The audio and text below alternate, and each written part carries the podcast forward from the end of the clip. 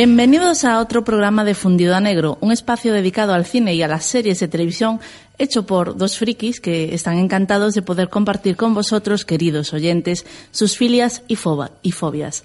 Desde los estudios de radio de la Facultad de Ciencias de la Comunicación de Santiago de Compostela, un saludo de quien os habla, Rebeca Sánchez, y un saludo al 50% de Fundido a Negro, José. Hola, ¿qué tal? Hola, aquí, preparado para compartir las fobias. Las fobias, la, las filias no, las fobias. Ah. Bueno, el programa de hoy va a estar centrado en las adaptaciones. Vamos a hablar fundamentalmente de los problemas que surgen en el cine y en la televisión a la hora de adaptar obras literarias o cómics. Pero antes de meternos en materia, vamos a desvelar por fin el nombre del ganador del primer concurso que hemos hecho aquí en Fundido a Negro.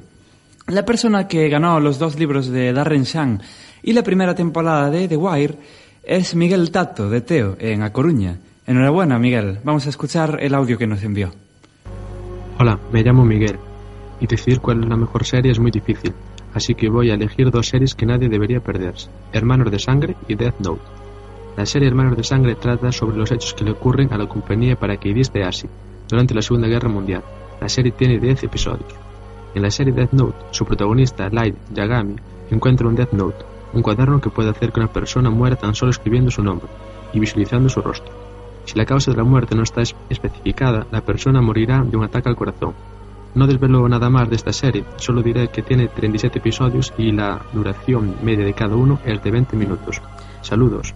Dos grandes series, la verdad, y a, mí también me gustan mucho, así que enhorabuena, Miguel.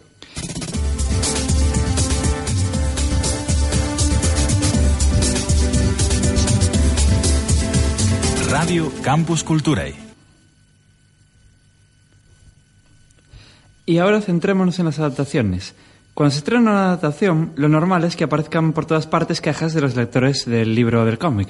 Gente que no sabe qué hay que hacer y qué no en una adaptación. Eh, así que vamos a explicar un poco para ellos. Esta gente se suele quejar de cosas como si han cambiado un acontecimiento, si han excluido o incluido un personaje, si la protagonista debería tener el pelo más oscuro, si el protagonista debería tener más o menos edad, si han sido demasiado fieles o si no lo han sido lo suficiente, por lo contrario. El punto es quejarse, por lo que sea, pero quejarse, al fin y al cabo. Y a veces eh, se leen auténticas tonterías con respecto a adaptaciones, ya sea de un cómico, de un libro. Eh, a ver, es muy difícil que una adaptación deje a todo el mundo conforme, pero desde que existen las redes sociales, desde que tenemos Facebook y Twitter, eh, las críticas yo creo que han alcanzado un nivel de absurdo y de, de locura total que, que, bueno, que a veces debería poder controlarse un poco. Eh, sí, porque si son demasiado fieles a la obra original, eh, pueden ocurrir desastres como Watchmen, por ejemplo. Que eh, Watchmen será todo lo fiel que quieras, pero es todo un manual de cómo no hacer una adaptación de algo. Eh, o también, si te alejas demasiado, curiosamente, pueden salir maravillas, como pueden ser Men in Black o como pueden ser Blade Runner. A ver, los fans de, del texto y de la serie o de la película, nunca se ve, o sea, es muy difícil que se pongan de acuerdo. Por ejemplo, eh, Juego de Tronos, que es el ejemplo actual más claro. Eh, hay gente que está contenta con los cambios que se efectúan del texto de George R. R. Martin a la serie y hay gente que cree que es una atrocidad eh, hacer esos cambios. Por ejemplo, eh, en la serie, la relación entre Renly Baratheon y Loras eh, es muy evidente. Es más, hay una escena que te demuestra claramente que ambos tienen una relación. En los libros es algo que se intuye a lo largo de, bueno, de dos o tres, no, de dos obras, porque creo recordar que Renly moría bastante pronto en, en, los libros.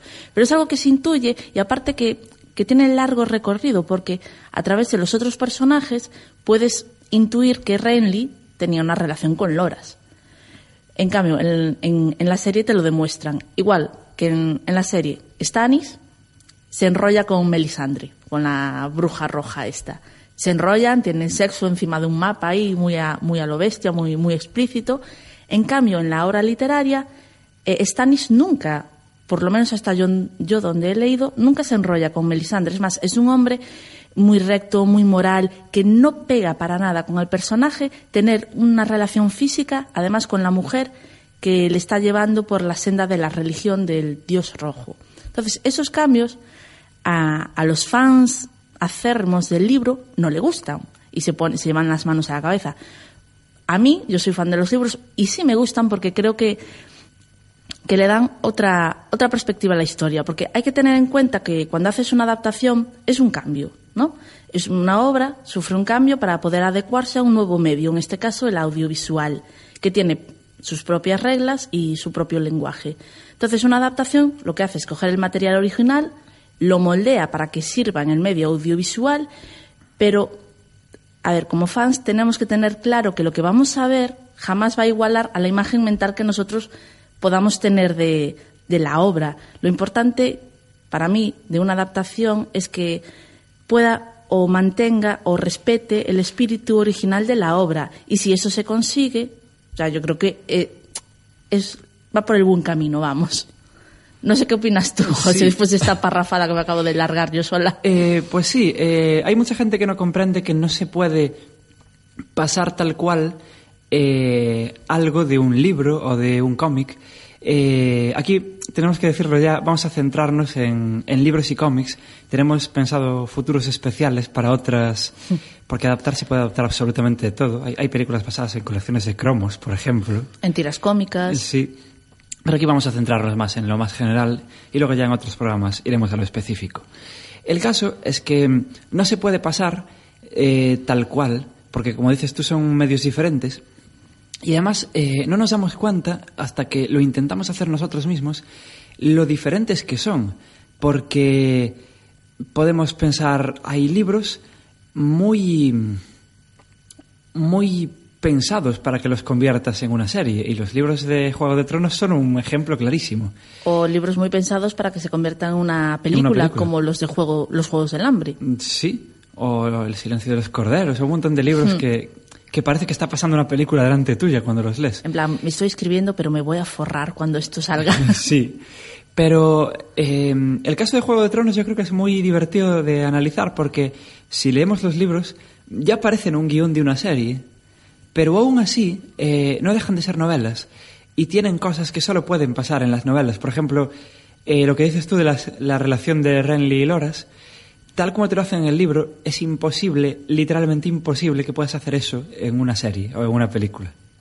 ser Entonces- tan sutil, ser tan... O sea, porque los libros, como se basan en las perspectivas de diferentes personajes, es muy difícil completar la imagen que puedas tener de otro personaje. Y aunque, y aunque no se basaran, aunque fuera un libro totalmente random de aquí pasan cosas y punto, eh, no deja de ser una novela que cualquier novela, por muy mal escrita que esté, puede ser el triple de sutil que una serie.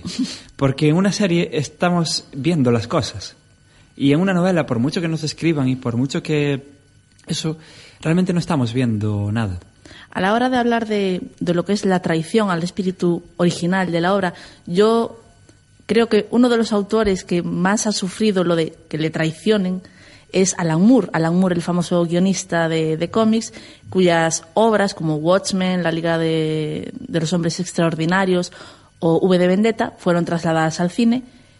Eh, yo considero que todas las adaptaciones de la obra de Moore son malas, son Sí, muy malas. Muy y que malas, unas más que otras, pero... pe- pero son todas malas, y que sobre todo la de V de Vendetta es una traición total a lo que el autor quiere, o sea, a lo que el autor transmite en el lo cómic. de, lo de V de Vendetta es duro porque a la gente parece que le gusta la película y, y yo no lo comprendo. ¿no? Sí, hay gente que le gusta V de Vendetta. Eh, lo, lo de los cómics es, es diferente y más difícil aún. Yo creo que es más difícil adaptar un cómic que adaptar una, un libro, una novela. Porque, eh, de hecho, es el, yo creo que son las adaptaciones que más iras despiertan, ¿no? Cuando se hacen... Es que da igual que se hagan mal o bien, siempre hay gente a la que le va a parecer un horror una adaptación de un cómic. Porque en, un cómic, acabo de decir que en un libro no vemos lo que pasa. Eh, en un cómic sí. Pero claro, que lo veamos no quiere decir que puedas hacerlo idéntico en una película. Lo que queda muy bonito dibujado igual no queda tan bonito si lo ves en, en pantalla. Y aquí hablando de Alan Moore tenemos el ejemplo de Watchmen, que que es muy bonito en es- cómic.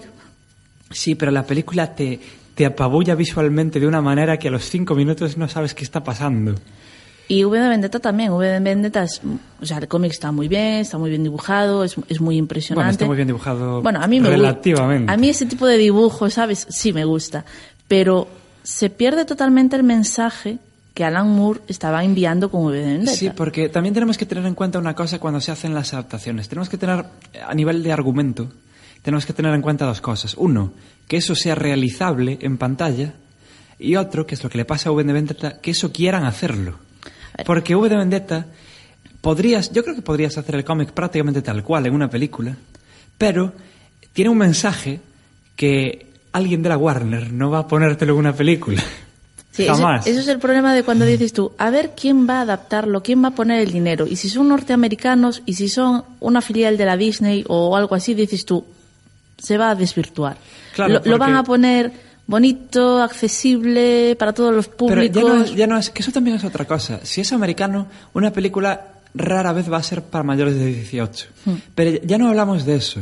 Porque V de Vendetta, la película, creo que sí que era para mayores de 18. Era, es que no se veía sangre. Pero era para mayores de 18 igual, yo que sé. Hay un héroe que mata gente, eso es- ya es para mayores de 18. El bueno no puede matar gente y que lo vean los niños. Sí que puedes. Eh, ya, pero son americanos, yo qué sé. Pero el caso es que eh, el mensaje que daba V de Vendetta era un mensaje en plan de anarquía, vamos a volar edificios y matar peña. Sí, sí. Y, y si, conoce- y si conocéis la... Y lo daba muy en serio. que- Ves que se lo cree el Alan Moore. Eh, y la protagonista, la chica de la historia, eh, empezaba la historia en el cómic eh, prostituyéndose porque necesitaba dinero para, para sobrevivir. Eso en, los, en la película se, se anula. Y claro, es- eso no lo, no lo vas a ver nunca. O sea, Natalie Portman no puede ejercer la prostitución en la película. O sea, lo quitan totalmente Sí. y entonces cambia totalmente la dimensión del personaje. Hombre, ya, ya cambiando el rollo de que el V en el cómic lucha por la anarquía y en la película lucha por la paz y el amor y la democracia. Sí, Pues, bueno, Y luego está la Liga de los Hombres Extraordinarios, que esto ya no es... no hay por dónde Ya no hay por dónde cogerla. Eh, es una... Lo único que tiene, lo único que tiene en común con el cómic son los nombres de los personajes y aún así ni siquiera todos. No, porque- porque el hombre invisible se llama diferente. Y aparte añaden un personaje, y aquí eh, metieron manos los americanos, que Sí. fueron los que hicieron la película, metieron un personaje a mayores que fue Tom Sawyer. Que no pinta nada en la peli, que digamos lo metieran para algo. Lo metieron para que la gente, para que el público norteamericano se sintiera identificado con un personaje clave de su literatura, ¿no? Pero ni aporta nada, ni tiene interés, y es en plan, quita a Tom Sawyer de ahí porque no lo quiero ver. Claro, es que digamos te, mm, lo, lo metieran para algo. No, no. Pero no, te da igual. Luego, volviendo a cómic y, y cambiando de autor, tenemos eh, una saga de películas bastante conocidas que están absolutamente... O sea, el cómic está absolutamente eclipsado por estas películas, que son eh, las películas de Men in Black. Que estas películas, aparte de que son señores que visten de negro, no tiene prácticamente nada que ver con, con el cómic. En el cómic no aparece el perro que habla. No aparece nada de lo que ves en la, Ah. en la en las películas. Ese es un ejemplo de no aparece ni el perro que habla, ni los gusanos que beben café, ni siquiera aparecen otros hombres de negro. No solo beben café, beben café con gotas. Ya, pero no aparece no aparece absolutamente nada. Hay un tío que se llama J, hay un tío que se llama K. ¿Y Z? No aparece nadie más, o sea, están ellos dos. Y eh, los personajes aparte den el nombre y en los trajes no tienen absolutamente nada que ver. De hecho, ni siquiera luchan especialmente contra los extraterrestres. No. No. Bueno. O sea, el primer cómic están luchando contra una mafia de, de narcotraficantes. A ver, a mí me gustan mucho las pelis de, de Men in Black. Es más, yo no, no sabía que venían de, de unos cómics. Y sin saberlo, disfruto mucho de la peli. Eh, me leeré el cómic algún Son, día. son cosas tan diferentes. Eh, siempre se dice que las, que las adaptaciones tienen que respetar el espíritu de la obra. Men in Black no respeta absolutamente para nada el espíritu de la obra. Pero las películas están bien. O sea, es, es un caso especial que yo creo que había que comentarlo. porque es que no tiene absolutamente nada que ver y, y te hacen una buena película igual. Dos buenas películas. Tres buenas películas. No vi la tercera. Pues es mejor que la segunda. Ah, bueno, pues entonces ya. Cuando tenga tiempo este Es- verano. Está, está muy... Eso es la que más se aleja del concepto de las otras dos. Hmm. Y, y están muy bien las tres pelis. Y los cómics también están bastante bien y no tienen absolutamente nada que ver. Eh, es una pasada. Pero bueno, otro de los puntos más relevantes y mm, que más discrepancias genera cuando se hace una adaptación es el cambio de los espacios físicos y de la temporalidad. Eh, tomemos, por ejemplo, el Romeo y Julieta de Baz Luhrmann. Ese locurón de película. Esa grandísima película genial que todo el mundo debería ver. Y sale Leonardo DiCaprio. eh, DiCaprio es, eh, Es Romeo. Romeo. y Claire Danes es Julieta. Romeo, o sea, Claire Danes cuando no estaba, cuando no, no era una loca histérica y sabía actuar aún, pues, Sí. pues ahí está, haciendo de Julieta.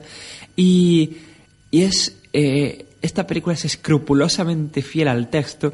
Yo tengo visto la película con el libro en la mano Y es tal cual. y se saltan dos líneas Hmm. y el resto es lo mismo, palabra por palabra. Pero lo que cambia es la temporalidad y el espacio físico, porque ¿dónde se desarrolla la película? En Verona Beach. Verona Beach, eso debe ser la zona California en, en los 90. Eh, Sí, pero eh, también eh, esta película yo creo que puede permitirse ser tan fiel, porque como ya es tan loca, eh, es una película que genera muchas...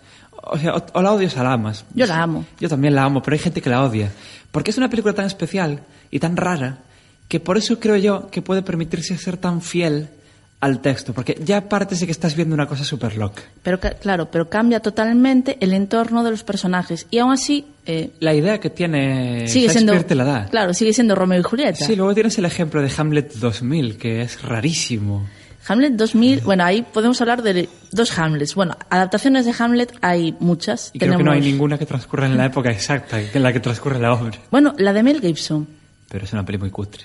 Bueno, pero es Mel Gibson. Mm. Eh, hay, tenemos por un lado el Hamlet de Kenneth Branagh, que lo hizo ahí a mediados de los 90, y que desarrolla la historia en el siglo XIX, cuando la historia de Hamlet eh, se desarrolla en la Edad Media. Sí, pero en la Edad Media, al principio de la Edad Media, tampoco es lo que hizo Mel Gibson. No, no, no, ya bueno, pero la de Hamlet, eh, perdón, la de Branagh son estos castillos eh, limpísimos, toda la gente bien arreglada, toda la gente bien vestida, eh, la temporalidad, pero casa bien. Sí, ¿sabes? porque el siglo XIX, claro, no, con el romanticismo y todo este Claro. rollo, mm, en el siglo XIX se volvió a la Edad Media eh, Mm. artísticamente y tal. Entonces sí que te... Y luego tienes el que hablabas tú, el Hamlet 2000, que es una peli, yo la vi hace muchos años.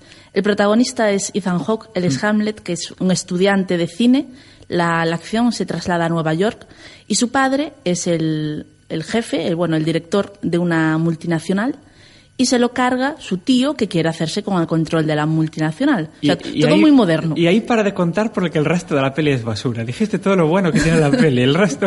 Bueno, y que sale el agente Cooper de Twin Peaks haciendo de... Dando mucha penita haciendo con lo de- buen actor que puede ser ese hombre. Sí, la verdad que sí, pobreño.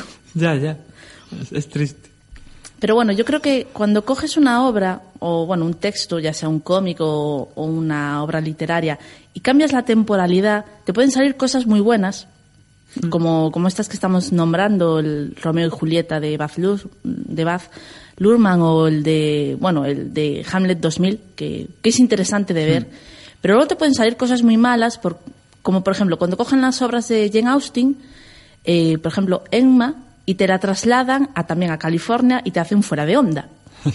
Que fuera de onda, a ver, tiene Es su gracia. mala, mala, como un dolor. la- tiene su gracia fuera de onda, pero eh, lo que es la... O sea, trasladar el universo de Jane Austen, que es muy específico, tiene una temporalidad muy, muy clara. O sea, tiene que ser la Inglaterra de esa época.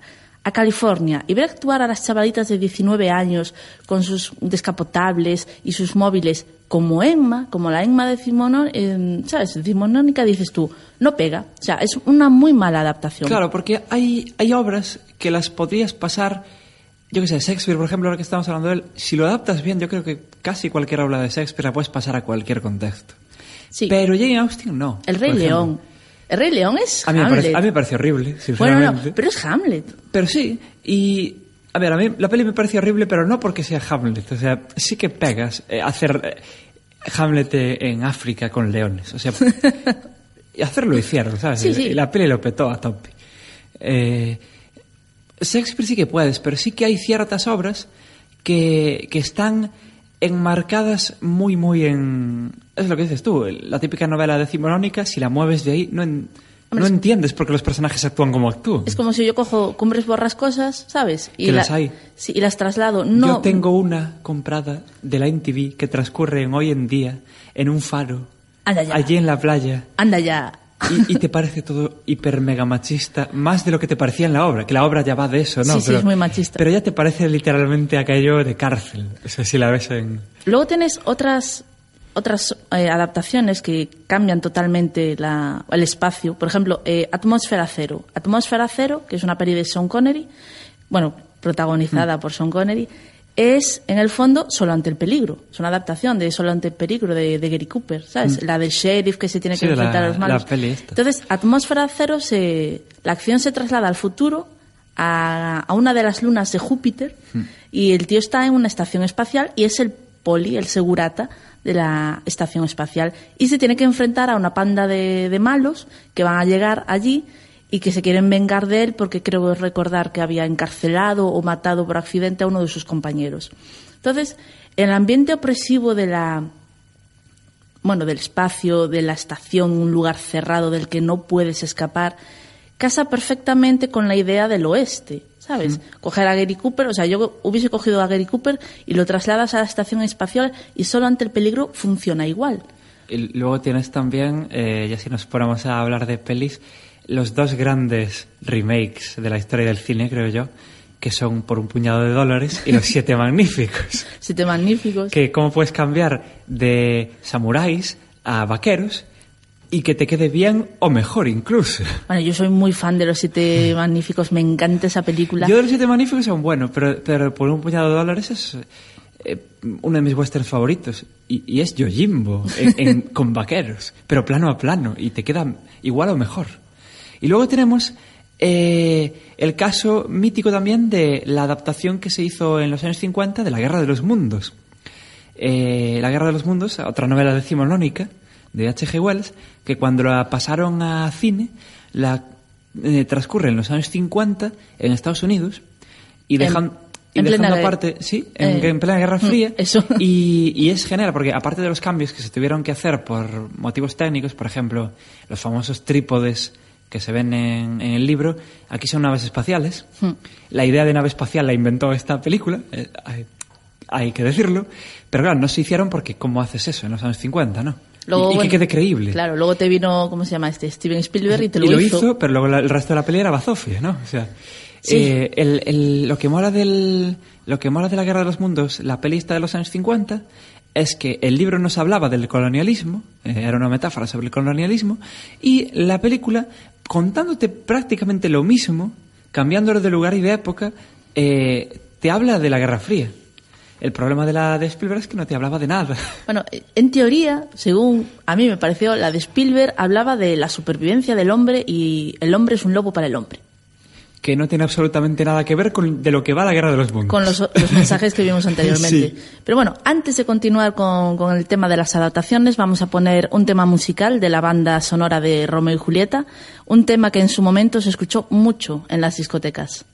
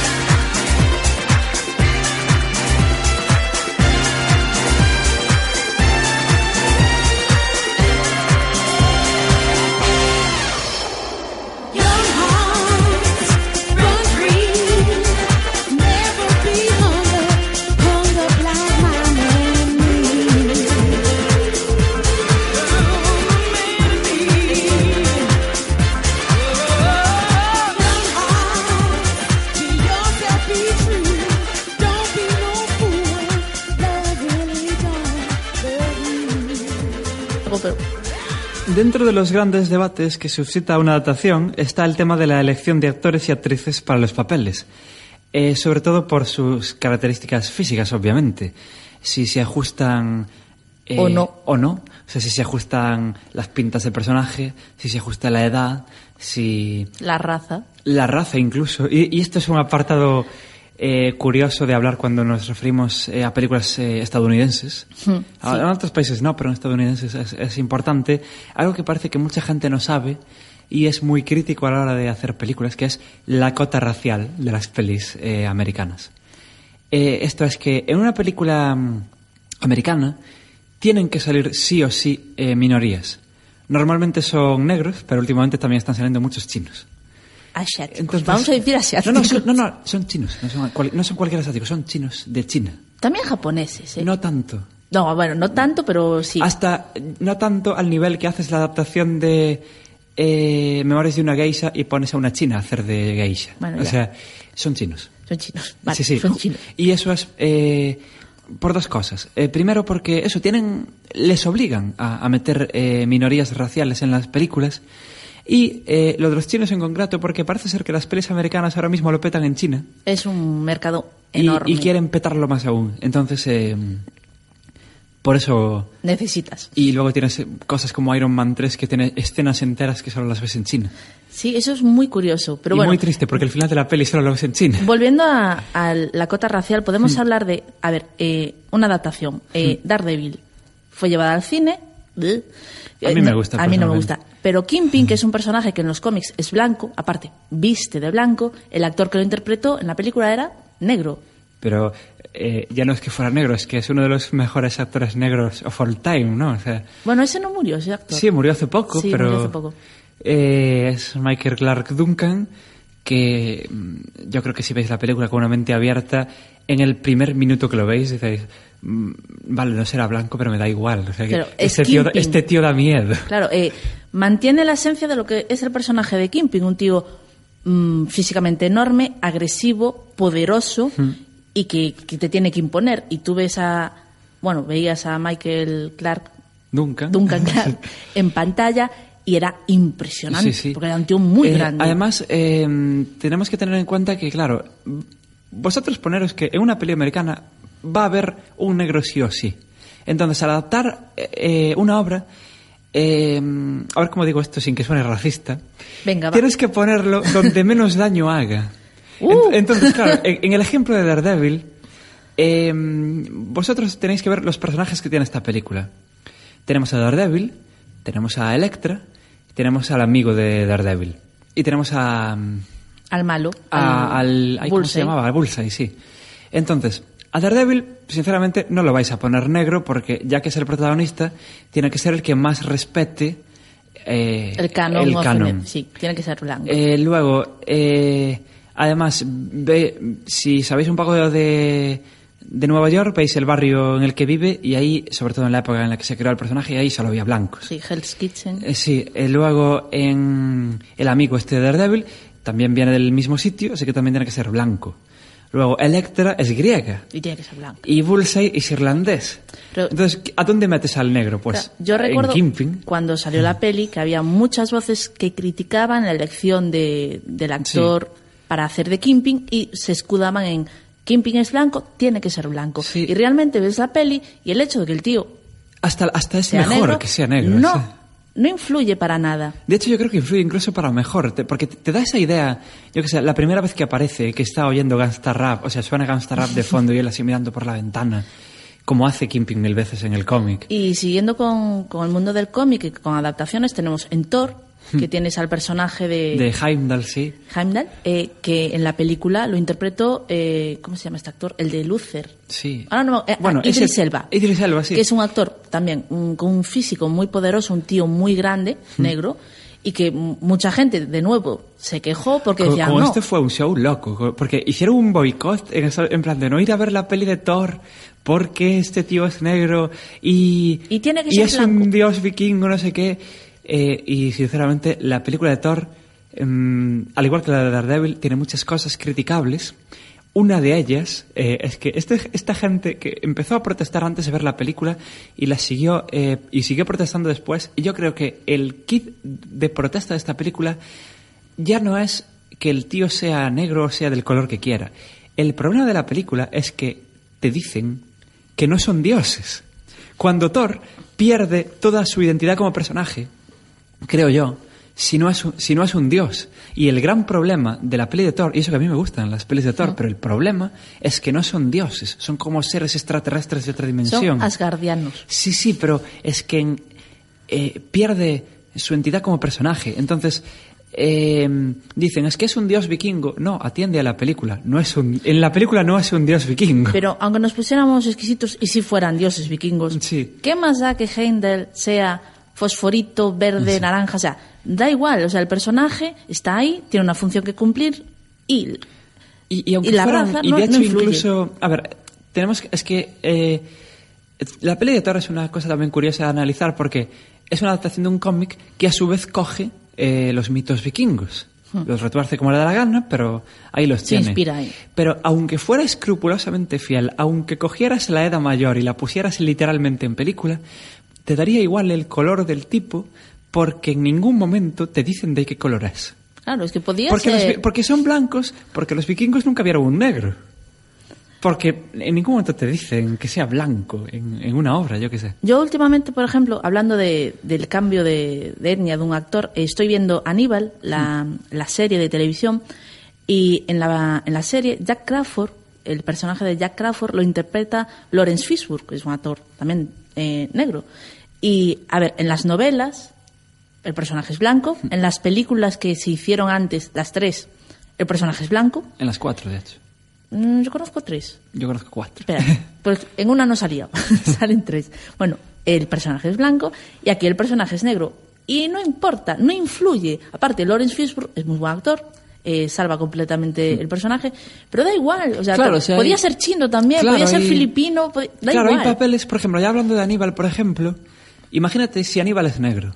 Si Aníbal es negro, ya sería diferente, porque eh, tú cuentas, eh, primero que Aníbal si es negro no puede venir de donde viene y no puede tener la historia detrás que trae detrás, eso ya primero. Y segundo, que aunque no viniera de ahí, Aníbal, si nos ponemos en la edad más o menos que tiene, siendo negro, no hubiera ido jamás a la universidad en aquella época, cuando era joven, En los Estados Unidos. no hubiera sido psiquiatra y no tendríamos a Aníbal. Entonces, Claro. claro, pero Jack Crawford te da igual, de, el personaje Sí. le da igual. Entonces, e- es fascinante cómo, cómo la gente, eh, a la hora de adaptar la, bueno, los cómics o los libros, a veces cuando te cambian eh, la etnia de un actor, se lleva las ma- manos a la cabeza diciendo, es que no puede ser, pues chino o negro o lo que sea. Y, pero hay personajes pero- que no influye. Pero si te fijas, eso- eso pasa mucho con películas eh, que le puedes criticar muchas más cosas. O sea, películas tirando a cutrillas.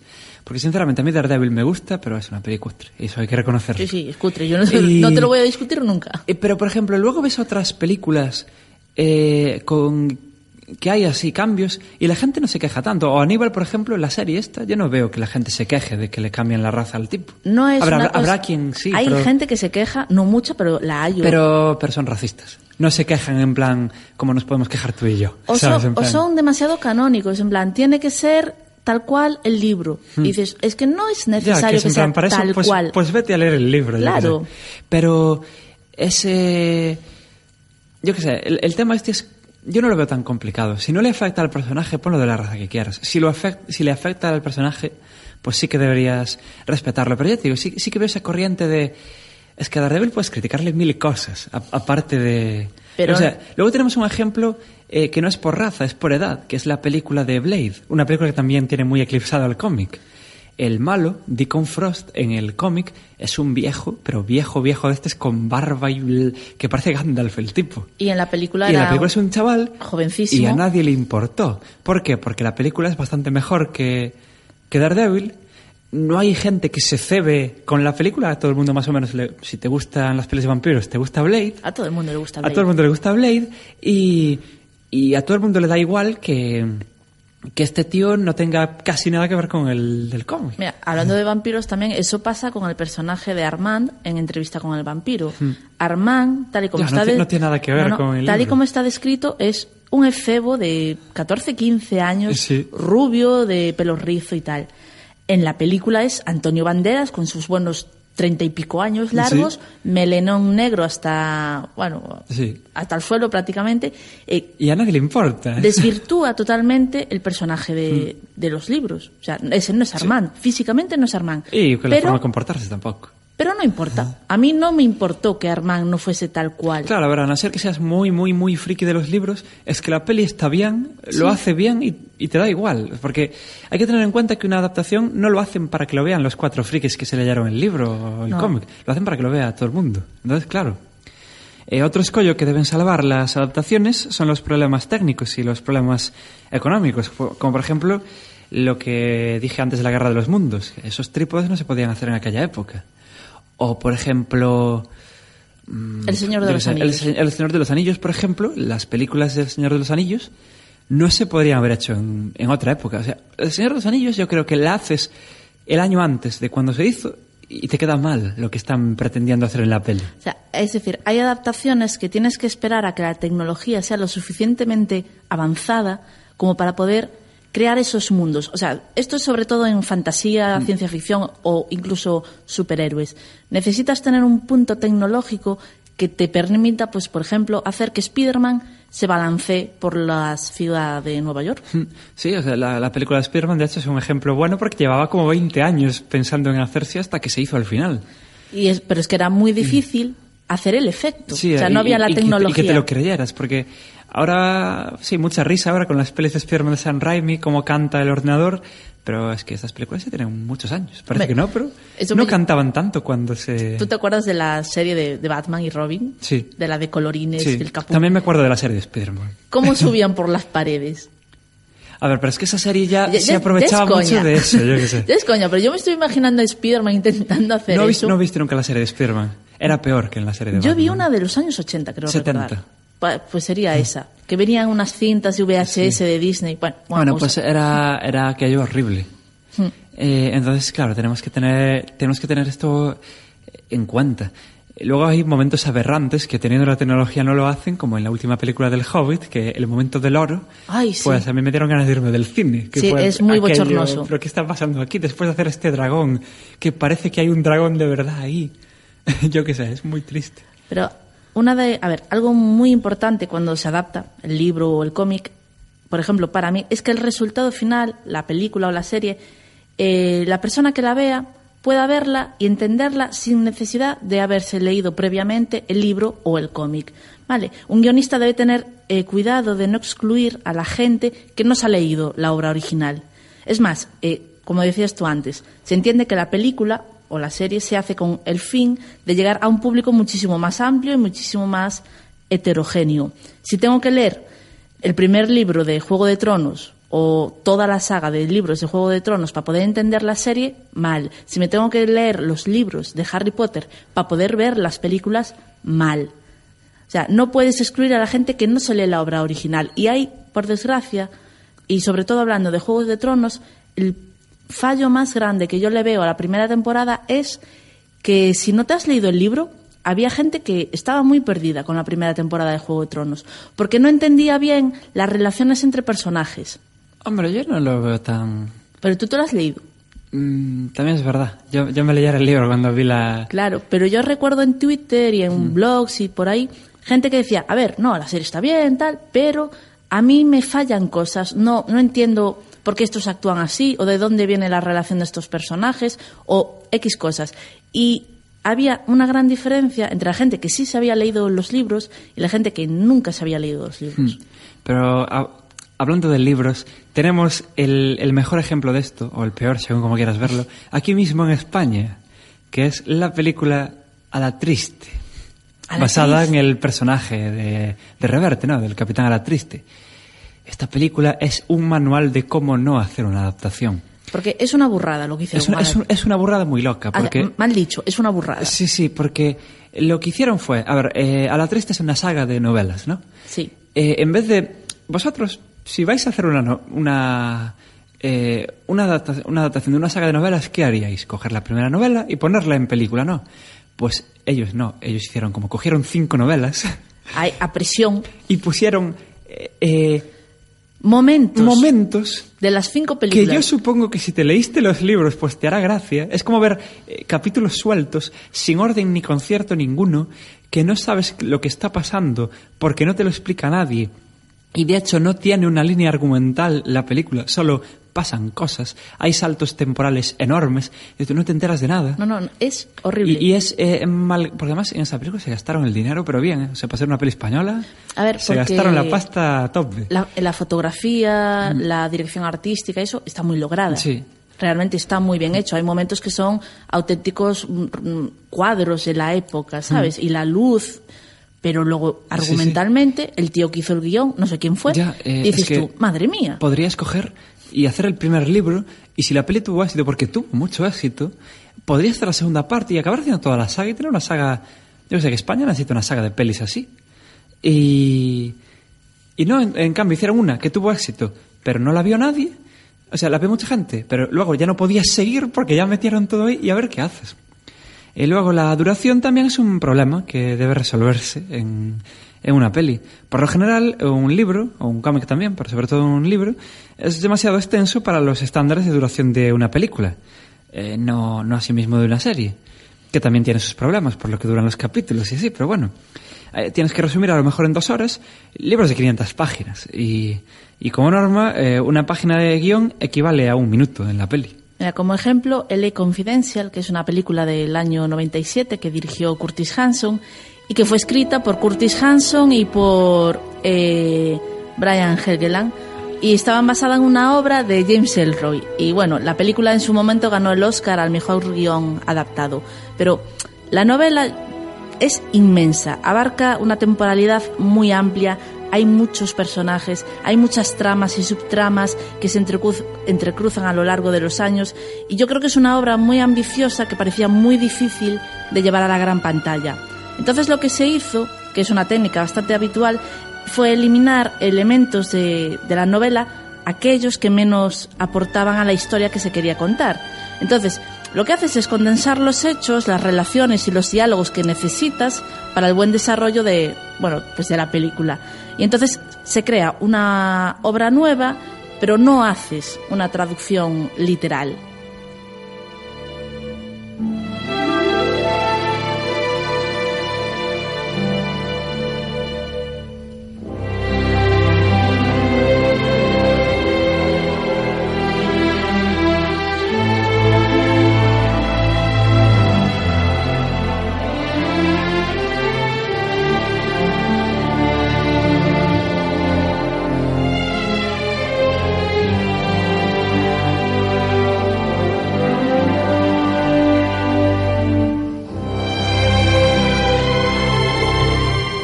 José, a ver, eh, ¿tú crees que hay obras que, que son inadaptables, que no se puede hacer una peli o una serie con ellas? No.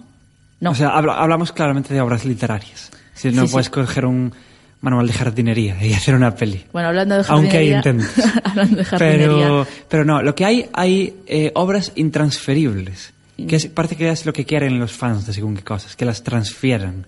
Que sea tal cual. Que sea lo mismo. Sí. Eh, Crepúsculo, mismamente. O sea, yo no soy fan de Crepúsculo, pero Crepúsculo es un ejemplo muy claro de fans, libros, de fans locos que quieren que palabra por palabra, página por página, mirada por mirada esté en la bueno, película. eh, Crepúsculo, cualquier superhéroe. O sea, no, tienes que ir a Crepúsculo. Pero bueno, hay, hay, hay obras que sí son difíciles de adaptar. Mm. A ver, puede ser más fáciles o menos fáciles, pero inadaptables de no puedes hacer una peli de esta novela, eso no existe. Mira, y está el caso de, de Charlie Kaufman y El ladrón de orquídeas, que, bueno, Charlie Kaufman, eh, a este mm, guionista le pidieron que adaptara la obra de Susan Orleans titulada El, El ladrón de orquídeas. Y parecía imposible. Y prácticamente lo era, pero Kaufman, que se bloqueó, que fue incapaz de, de hacer la adaptación, se replanteó cómo, cómo enfrentarse a ella. O sea, no lo hizo por las vías o los cánones habituales. Entonces, lo que, lo que hizo fue escribir sobre su propia experiencia, intentando adaptar la obra de, de Orleans, o sea, eh, un guionista que es incapaz de adaptar el libro. Entonces hizo al final una peli que mezcla eh, la autobiográfica, eh, la, o sea, la autobiografía con una adaptación de una obra imposible y que a la, a la vez es un tratado sobre la escritura, la obsesión y la, y la creatividad. ¿Tú has visto la peli? Sí. Muchas, muchas veces porque tuve que hacer un trabajo bastante extenso sobre ella. Me vi la peli y me leí el libro unas cuantas veces. Yo el libro no lo leí. El libro es lo que parece en la peli que es, o sea, no es una novela. O sea, yo no sé en qué momento al...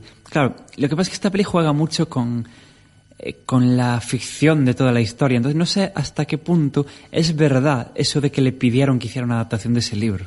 Igual ya la idea era hacer todo este rollo que se montaron, ¿no? Porque es- esto es- sí es una obra que no puedes adaptar porque, porque no es una obra. O sea, entendido como algo artístico. El libro no es una cosa artística. No es, no te está contando nada. Es, te está hablando de flores. Que las flores pueden ser apasionantes. Ya, pero una cosa es que sean apasionantes como, yo que sé, cultive su jardín en, en 30 días, eh, haz una película de esto. No, no puedes hacer una película de eso porque no te está contando nada. Yo que sé, ahora tenemos un ejemplo que vamos a ver dentro de un par de años en cine, que se anunció otro, otro día, una, una peli que yo no sé cómo van a hacer, aparte de literalmente inventarlo todo. Eh, si sois fans de Harry Potter, sabréis que se confirmó esta semana justo eh, que se va a hacer la adaptación, o sea, ya se rumoreaba, pero se sabe ahora que se va a hacer la adaptación de Animales Fantásticos y dónde encontrarlos. El bestiario. Sí, o sea, es como si yo ahora me pongo a, a hacer una adaptación de la Guía de la Tierra Media. en plan, pues oye, pues me inventaré todo, Pero porque esto no te está contando nada. hay, por ejemplo, una adaptación que es la, la adaptación de, del, bueno, del libro infantil donde viven los monstruos, que es un libro que son, bueno, dibujos. Mm. Pero ese libro te cuenta frases. cosas. Sí, sí, te cuenta cosas, pero son 40 frases. Como mucho el libro, ¿eh? O Bueno, sea, y hay adaptaciones de, de relatitos de cinco páginas. O sea. También, también. Pero consiguieron adaptarlo y consiguieron hacer una película bastante digna. Y Ah, a mí no me gusta. Pero bueno, tampoco me gusta el libro, yo qué sé. Ah, bueno, eso. Pero eso, de, de un cuento infantil con como mucho 40 frases, haces una peli de 109 minutos. Lo cual, dices tú, "Jo, pues está muy. También, bien. también es verdad que es un libro que implica muchas cosas. O sea, que, que hay más de lo que te está contando en Sí, ese libro. Evidentemente. ¿Sabes? Yo qué sé. Pero, o si no, largas. O sea, tenemos grandes ejemplos, sobre todo en el cine de ciencia ficción. De relato breve, de- de- llevado. a- que a Philip K. Dick le dan por todas partes eh, en, lo en cuanto a adaptación se refiere. Y de cosas de cinco páginas de Philip K. Dick haces desafío total y, y cosas así. Y desafío total mola. Y, y tiene muy poco que ver con el, Con el relato. con el rato. El espíritu muy de fondo sí que lo tiene. O sea, hablo del desafío total de Verhoeven, no de la basura esta que hicieron Ya, luego. no, o sea, cuando hablamos de desafío total, solo existe la Sí. película de Verhoeven. O sea, Efectivamente. Y tenemos también eh, a Scanner Darkly de Richard Linklater. qué ay, me encanta. Yo que sé, eh, eh, hay muchos mm, rollos así. Luego hay cosas como Johnny Mnemonic, que dices tú, está muy bien para ver el mundo cyberpunk este de William Gibson, que tú lo haces tal cual, pero es que de ahí no podías sacar más. Luego hay cosas muy curiosas como había una serie que era Cosas que dice mi padre que estaba adaptada de una cuenta de Twitter. O sea, era un chaval estadounidense que por culpa de la crisis tuvo que volver a vivir con su padre, se debía aburrir mucho y su padre debería ser yo creo que tiene que ser un personaje. Entonces él publicaba por Twitter pues cosas que decía su padre, frases. Y de ahí la CBS se sacó una serie y dices tú, bueno, no duró mucho, eh, duró una temporada y tal, pero adaptar una cuenta de Twitter. Bueno, también tenemos adaptados blogs. Tenemos la famosa Secret Diary of a Call Girl, Pero es un que blog está de adaptada de sexo. un blog, eh, que realmente tiene poco que ver con el blog, pero la idea, la idea general sí que la tiene. Y la serie está muy bien. Bueno, a mí me Sí, gusta a mí, mucho. a mí me encanta. Y, y eso que no me gusta nada de la actriz, pero ahí me gusta mucho. Sí, ¿verdad? Y Bueno, la actriz, deciros que es Billie Piper, que Sí. fue la primera companion del Doctor Who en la nueva era, la chica rubia, la Rose, y a mí me sorprendió mucho haciendo de, bueno, en plan, pues de, oye, que actúa bien y todo, sí, sí, de, fascinante. de prostituta de lujo en Sí, el. Londres actual y la, bueno, la serie está muy bien, os la recomendamos realmente. Bueno, pues yo creo que hasta aquí, José. Sí, haremos eh, futuros especiales hablando de películas de videojuegos, de películas de otras películas, Basadas pues en juegos de mesa o... de, de readaptaciones, que no nombramos las readaptaciones, También, que es también. cuando vuelves a adaptar algo que ya se adaptó antes. Pero es que esto es lo bonito del cine, que es muy amplio, te da para hablar Sí, sí. horas y horas y horas. Así que ya en otro en otra ocasión ya os hablaremos de estos divertidos temas. Bueno, pues finalizamos el programa de hoy, pero antes de, de irme, yo personalmente, yo quiero recomendaros la que creo que es la mejor adaptación que se ha hecho nunca y que es eh, la miniserie de la BBC de 1995 de Orgullo y Prejuicio, que está basada en la obra de Jane Austen. Son seis capítulos que sirvieron para lanzar la carrera de Colin Firth eh, que guardan en su interior una de las escenas más emblemáticas de la historia de la televisión británica, que es cuando el personaje de Colin Firth, Darcy, se tira al lago y sale con la camisa mojada y tal. Bueno, eso en Inglaterra es un momento culmen Sí, de la es muy de tele- la escena Sí. Y, y bueno, es una exquisitez de adaptación realmente, yo creo que, que es de lo mejor que se ha hecho nunca. Y yo quiero recomendar eh, algo que creo que curiosamente no nombramos aquí, que es eh, si queréis ver eh, cómo se hacen estas diferencias y qué puede pasar y tal, eh, la película de los X-Men, la primera. Eh, aparte de ser una buena peli, no es un peliculón ahí enorme que os vaya a cambiar la vida, pero es muy buena peli. Eh, y el cine de superhéroes actual tiene mucho, muchísimo, por no decir prácticamente todo, que agradecerle a esta película. Eh, es un ejemplo de cómo puedes cambiar muchísimas cosas, algunas con un mayor acierto, otras fruto de la época. Eh, por ejemplo, eh, hay que en su época no se quejaba nadie, pero hoy en día sí, los trajes. Los X-Men eh, en las películas no llevan los trajes del cómic y, y cuando hicieron la peli a, todo el mundo le daba igual, pero ahora todo el mundo parece que le molesta esto. No se hicieron porque nadie probó y le salió bien. Entonces, creyeron que le iban a salir mal y prefirieron tirar por otro camino y como los X-Men están todos en el mismo equipo, vestirlos a todos parecidos. Este es solo uno de los muchos ejemplos que tiene eh, esta película. Hay cambios de edades de personajes, Cambios de aspecto cambios de aspecto de los personajes, cambios de personalidad de los personajes, cambios de estatus de los personajes, cambios de literalmente todo, eh, pero llega a un punto de la película que cambiando tantísimo, que no tiene prácticamente nada que ver con el cómic, la idea está ahí muy, muy presente. Ya no es que esté el espíritu de fondo, no, no, es que va de lo mismo que va el cómic, pero tal cual no puedes entender la peli sin que vaya de lo que va.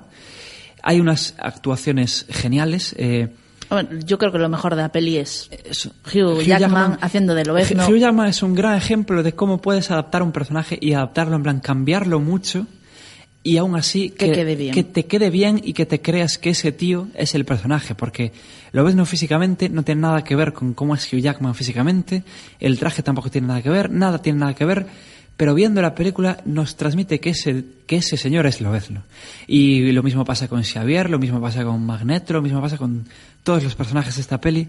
Y si queréis, ya os digo, si queréis ver cómo se hace una adaptación bien y adaptando de cómic. mm, de cómic, eh, X-Men es la peli perfecta para este caso. Bueno, pues hasta aquí. En 15 días regresamos con un programa que vamos a dedicar a, a los upfronts y a las nuevas propuestas televisivas de cara a la próxima temporada. Eh, y posiblemente ten- tengamos un invitado que nos acompañe eh, en el programa, pero bueno, eso ya tendréis que escucharnos dentro de 15 días. Eh, nos vamos, pero antes queremos darle las gracias a los técnicos de la Facultad de Ciencias de la Comunicación de Santiago que nos ayudan a realizar estos programas y a vosotros, los que nos seguís, eh, tanto que escucháis el programa como en las redes sociales. Muchas gracias por estar ahí y un saludo.